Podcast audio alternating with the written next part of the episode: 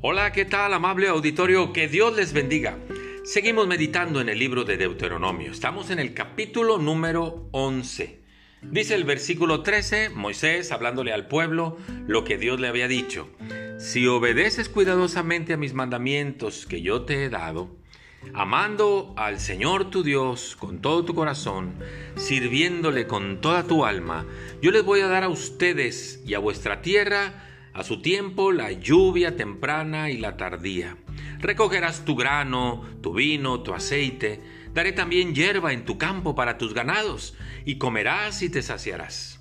Guarda pues de que tu corazón no se haga necio, y no te apartes ni sirvas a dioses ajenos, ni te inclines a ellos, porque vas a hacer que se encienda el furor del Señor sobre ustedes, cierre los cielos, no haya lluvia, ni la tierra dé su fruto, y perezcas pronto de la buena tierra que Dios te ha dado. Aquí había un mensaje claro del Señor. Obedece y te va a ir bien.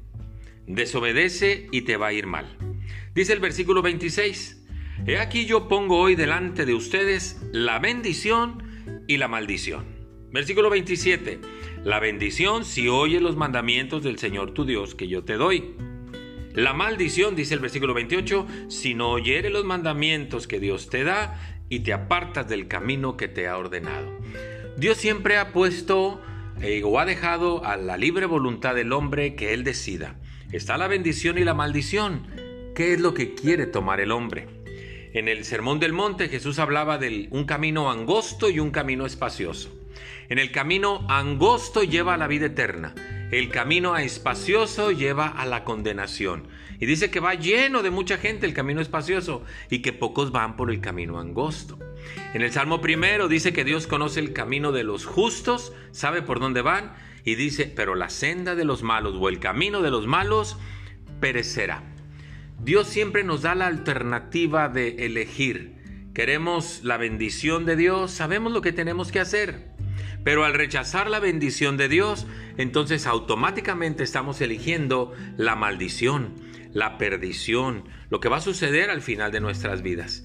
Dios quiere que nos acerquemos a Jesús, pidamos perdón por nuestro pecado, elijamos la bendición que tenemos en la vida eterna. Jesucristo mismo dijo, yo he venido para que tengan vida y para que la tengan en abundancia, pero el hombre sigue rechazando a Jesús. Dice que la luz vino al mundo refiriéndose a Jesús y los hombres amaron más las tinieblas que la luz, porque sus obras eran malas. Ahí está delante de usted y delante de mí la bendición y la maldición. La bendición si obedezco lo que Dios me dice y acepto su regalo. La maldición si rechazo lo que Él me dice y rechazo a Jesús. ¿Qué va a hacer usted? Muchas gracias. Que Dios le bendiga. Hasta pronto.